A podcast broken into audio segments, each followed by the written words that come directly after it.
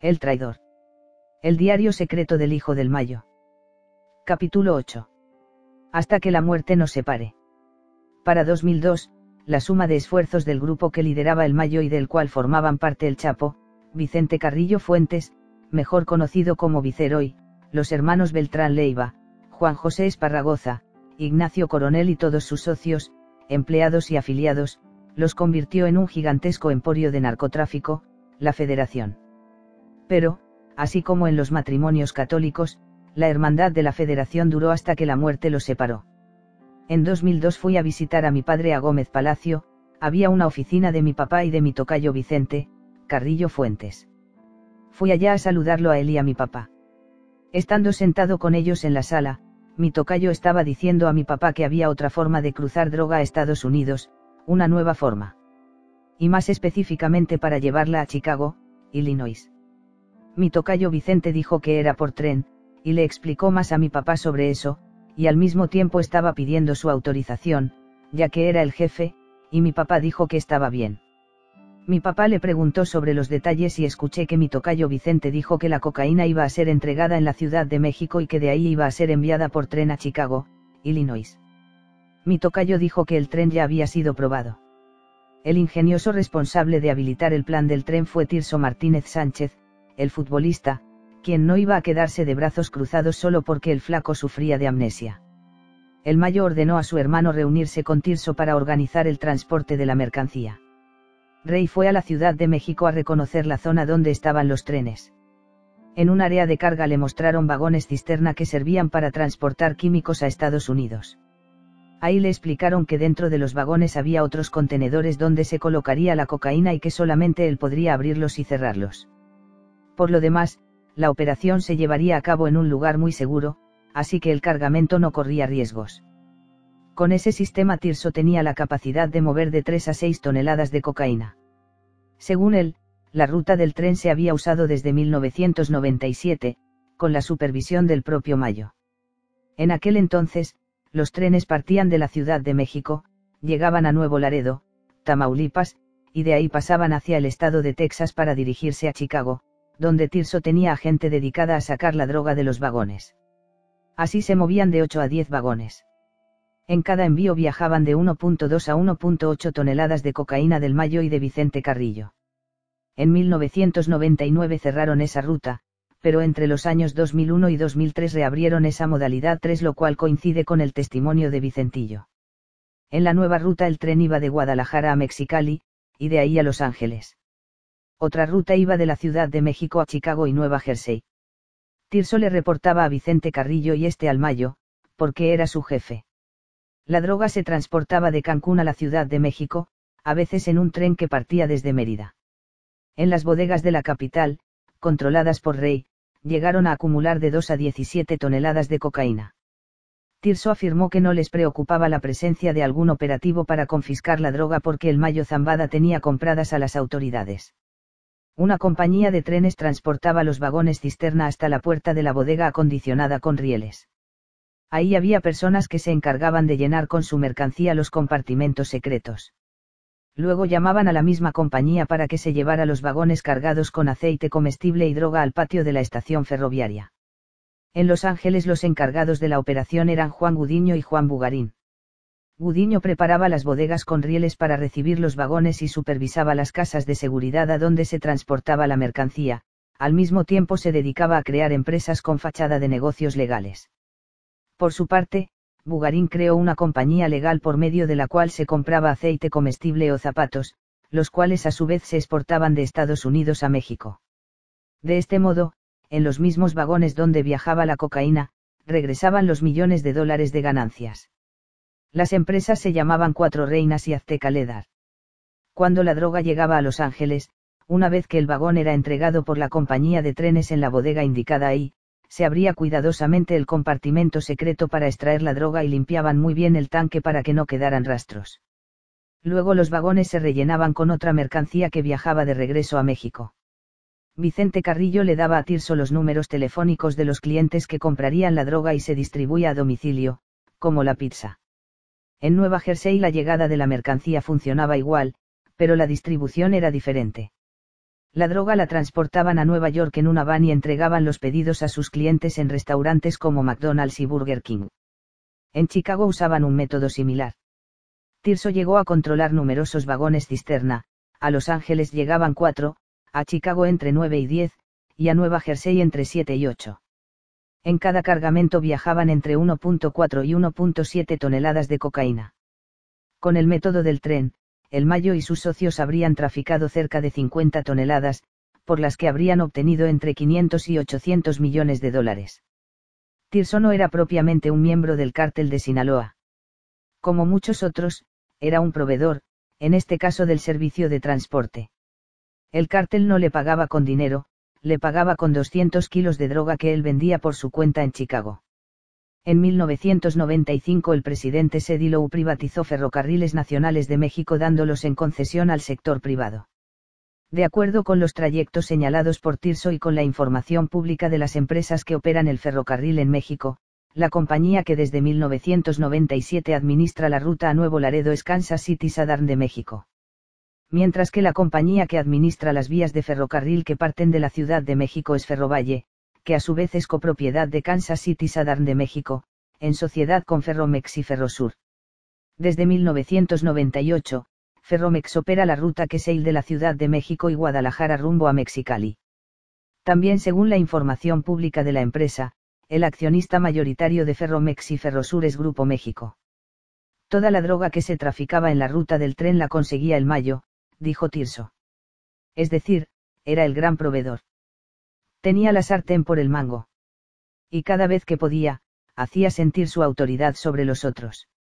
No cualquiera puede ir a Colombia, Perú o Bolivia a comprar droga, como quien va a surtirse a la farmacia una receta médica, me dijo Gaxioula. En Sudamérica, la organización más confiable a quien venderle cocaína es el cártel de Sinaloa, pues son buenos pagadores, son formales en sus tratos.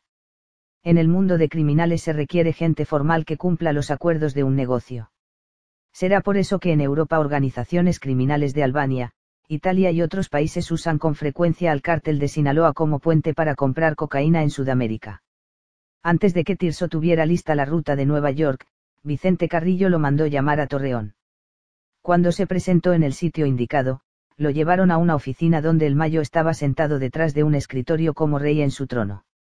Ahí saludó a Carrillo Fuentes, quien le preguntó cuándo estaría listo Nueva York. Estoy trabajando en ello, respondió Tirso. ¿Qué opinas, padrino? Le preguntó Carrillo al Mayo, solicitando su visto bueno. Bien, dijo el Mayo asintiendo con la cabeza. Está bien. Cuatro meses después, cuando finalmente la ruta estuvo lista, las cosas no resultaron como quería el Mayo.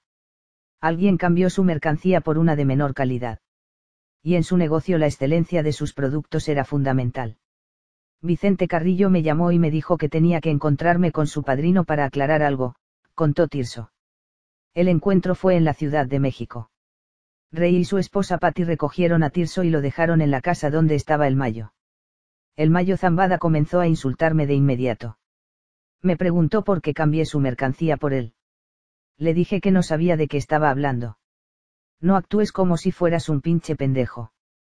Me diste 311 kilos que no son buenos. ¿Qué vamos a hacer? Dijo el capo. Dame la oportunidad de cambiarlos el próximo viaje, te los doy de mi propia cocaína. El Mayo empuñó la pistola que tenía en la cintura y la apuntó al rostro de Tirso. No te voy a matar porque mi ahijado me dijo que no lo hiciera, reprochó. Después de eso me fui. Rey y Patty me llevaron de vuelta a donde me habían recogido. Llamé a Vicente para hacerle saber lo que había sucedido, y pensó que esto era gracioso, recordó Tirso. Mi padrino es un pendejo, dijo Carrillo. A fines de 2002 la ruta del tren se canceló luego de tres aseguramientos. Uno en Queens, otro en Brooklyn y uno más en Chicago. Tirso dejó su sociedad porque el Mayo quería matarlo responsabilizándolo de la pérdida de la droga. En febrero de 2014, Tirso fue arrestado en León, Guanajuato, y el gobierno de Estados Unidos solicitó su extradición. Cuando habló con los fiscales, explicó que el Mayo era el principal responsable de organizar las rutas de la droga. Del Chapo no dijo entonces palabra alguna. Entretanto, la relación entre el Mayo y su ahijado, Vicente Carrillo, comenzó a enfriarse. En 2002, mientras el tren aún corría de sur a norte y de norte a sur, el Mayo se ocupó de borrar del mapa a su acérrimo enemigo usando al Chapo. Ramón Arellano Félix había intentado matar varias veces a Vicentillo, había arrasado con la familia de Leti y había asesinado a su hermano Vicente en Cancún. Era tiempo de ajustar cuentas. Mi hermano me dijo que Chapo iba a ayudarlo, con su gente, a matarlo en Mazatlán. Ramón Arellano Félix había matado a amigos de Chapo y amigos nuestros. Había matado a nuestro hermano, Vicente. Era muy peligroso, dijo Rey. El Mayo le contó a Rey cómo asesinaron a Ramón. Ocurrió en el carnaval de Mazatlán, el mismo donde dos años atrás habían matado a los padres de su pareja sentimental Leti. Me dijo que lo localizaron en Mazatlán y la policía lo detuvo. Ramón no se detuvo. Trató de escapar hasta que estuvo justo enfrente de un hotel. Le dispararon. Le pusieron una bala en el cuello y se cayó muerto. El policía que detuvo el paso a Ramón era gente del Chapo. El gobierno de Fox no confirmó la muerte del jefe del clan de los Arellano Félix hasta un mes después, pero el Mayo lo supo enseguida. Al mismo tiempo, otra guerra comenzó. Arturo Beltrán Leiva tenía como socio a un joven de origen estadounidense llamado Edgar Valdez Villarreal, alias La Barbie, de entonces 29 años.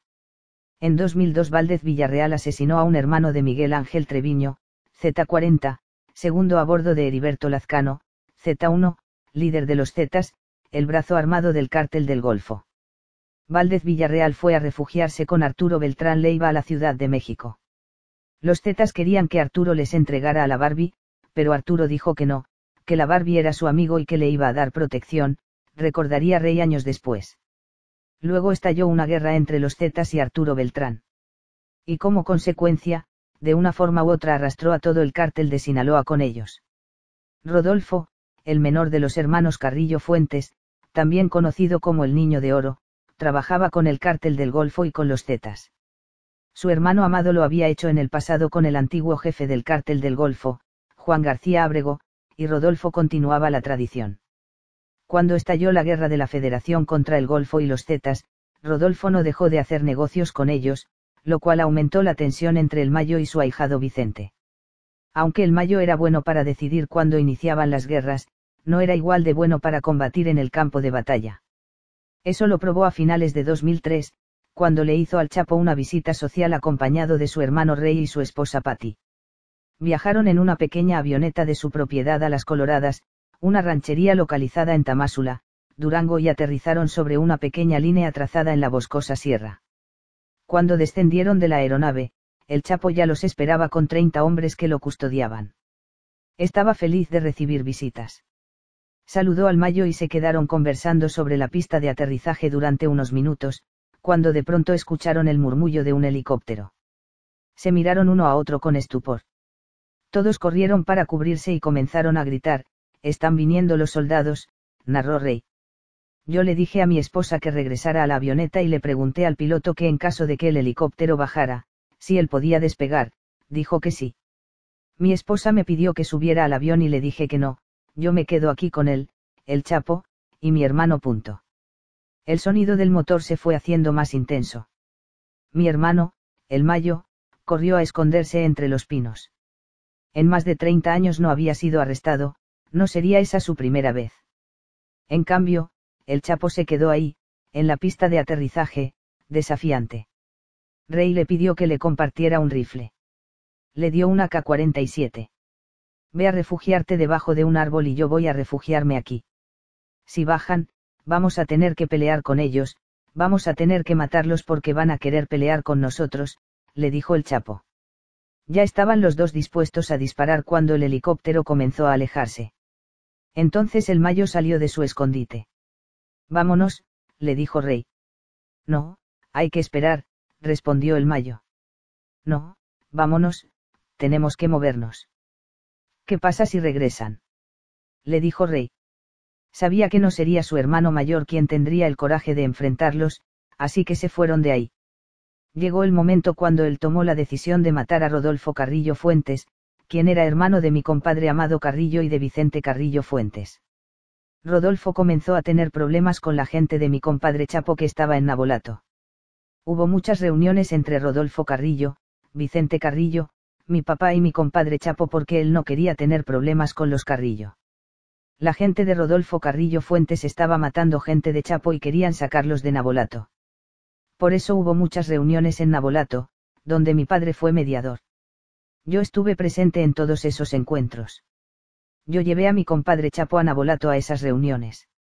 Mi compadre Chapo no quería pelear con ellos, él quería hablar con ellos, y ver si, así podían resolver lo que estaba pasando. Salíamos de esas reuniones pensando que todo iba a funcionar bien, y lo mismo seguía pasando con Rodolfo. Me refiero a que continuó causando problemas con la gente de mi compadre Chapo en Nabolato. Él había matado a una persona o había hecho que el gobierno hiciera una redada a una oficina que pertenecía a mi compadre Chapo. Estaba molestando a la gente de mi compadre en Nabolato. Incluso una de las personas más cercanas a mi compadre Chapo, el licenciado Ríos, fue arrestado y detenido por el ejército y tuvimos información a través de nuestros contactos de que fue Rodolfo Carrillo quien lo envió a capturarlo. En el cuarto encuentro estaba mi compadre Chapo, mi papá, también el azul estaba ahí, José Esparragoza, yo estaba ahí, Vicente y Rodolfo Carrillo Fuentes. Yo me di cuenta en la reunión de que Rodolfo no quería arreglar las cosas y que quería pelear en lugar de buscar un arreglo. Incluso no dejó a su hermano hablar, no dejó a Vicente hablar, el único que habló fue Rodolfo. Estuvo gritando y diciendo cosas malas acerca de la gente de mi compadre Chapo. Llegó un momento en que me salí, yo estaba en contacto con mucha gente que estaba en radio.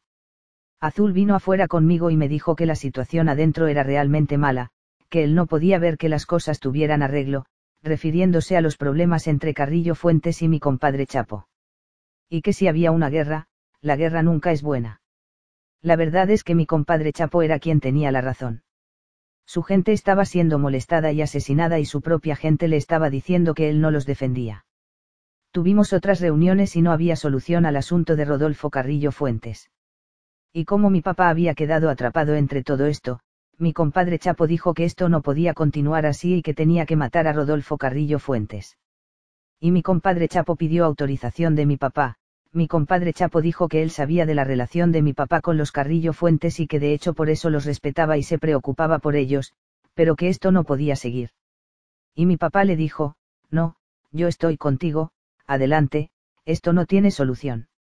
Tú estás bien, tú estás en lo correcto y tenemos que matar a Rodolfo, Rodolfo Carrillo Fuentes debe morir. Mi padre dijo, yo estoy contigo y vamos adelante con eso.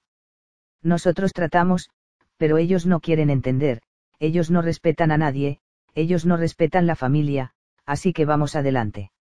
El azul también estuvo de acuerdo. El 11 de septiembre de 2004 asesinaron a Rodolfo Carrillo Fuentes en Culiacán. El Chapo mandó al negro, un exmilitar de las Fuerzas Especiales del Ejército que era parte de su equipo de seguridad. El Chapo jamás habría podido hacerlo si el Mayo no le hubiera dado su consentimiento el Mayo y Vicentillo siguieron la operación a control remoto. El negro se enteró de que Rodolfo había llegado a Culiacán y había entrado en un centro comercial. Él y su gente se quedaron afuera esperando a que saliera. Cuando salió lo acribillaron. Rodolfo iba acompañado de su esposa y del comandante Rodolfo Pérez de la Policía Judicial de Sinaloa. Ella resultó muerta en el tiroteo. En la huida, el negro y sus hombres tuvieron un enfrentamiento con la policía judicial. Vicentillo, que seguía lo que ocurría por medio de un radio, llamó a su gente de la Policía Judicial, municipal e intermunicipal, para decirles que detuvieran la persecución. Solo así lograron escapar. Rey también estaba en Culiacán cuando ocurrió el asesinato de Rodolfo, pero a él nadie le había preguntado su parecer. Cuando se enteró del suceso, se quedó desconcertado mi hermano me dijo que él había celebrado una reunión entre Chapo y Rodolfo para arreglar las cosas y cuando Rodolfo se marchaba, Chapo extendió su mano y le dijo, nos vemos luego, amigo, y Rodolfo lo dejó parado con la mano extendida. Según el Mayo, el Chapo se había molestado mucho por eso y decidió matarlo, y él había tenido que decidir de qué bando estaba. Rodolfo está muerto y yo estoy con él, le dijo el Mayo, mi ahijado Vicente Carrillo habló conmigo y yo le dije que estaba con mi compa Chapo. Así comenzó una guerra interna en Culiacán entre Carrillo Fuentes, mi hermano y Chapo. Al final de ese año ellos mataron a Arturo, el hermano de Chapo, en la prisión. Pollo fue arrestado años antes y estaba en la prisión del Altiplano, en Toluca. Cuando fue arrestado hubo el comentario entre mi compadre Chapo, yo, Juancho, Juan Guzmán Rocha, primo del Chapo, y mi papá, para ver si había una opción de sacarlo de ahí. El comentario fue ver si se podía coordinar un escape. Mi compadre Chapo ya había estado ahí y cuando te sacan al patio tienes la oportunidad de salir una hora a tomar el sol. Juancho y yo, juntos en la oficina, dijimos que, la idea era conseguir un helicóptero para poder sacarlo, darle una cuerda para jalarlo, pero mientras lo hacíamos le podían disparar, así que pensamos que para ayudarlo a escapar debíamos hacer una burbuja de acero que lo pudiera cubrir y así pudiera escapar. Los planes no se llevaron a cabo. Mi compadre Pollo fue asesinado adentro de la prisión el 31 de diciembre de 2004.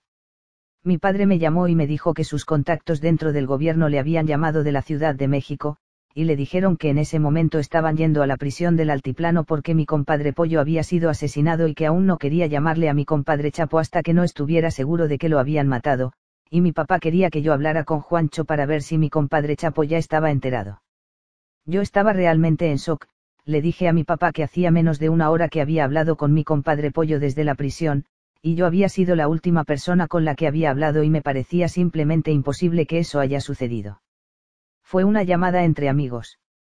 Él me preguntó por mi familia, por mi papá, quería saber cómo estaban. Yo le pregunté lo mismo. Era de hecho la primera vez que hablábamos desde que había estado arrestado. Mi papá, mi compadre Chapo y yo sabíamos de planes de matar a mi compadre Pollo en la cárcel, y según entendí, mi compadre Pollo estaba al tanto de eso.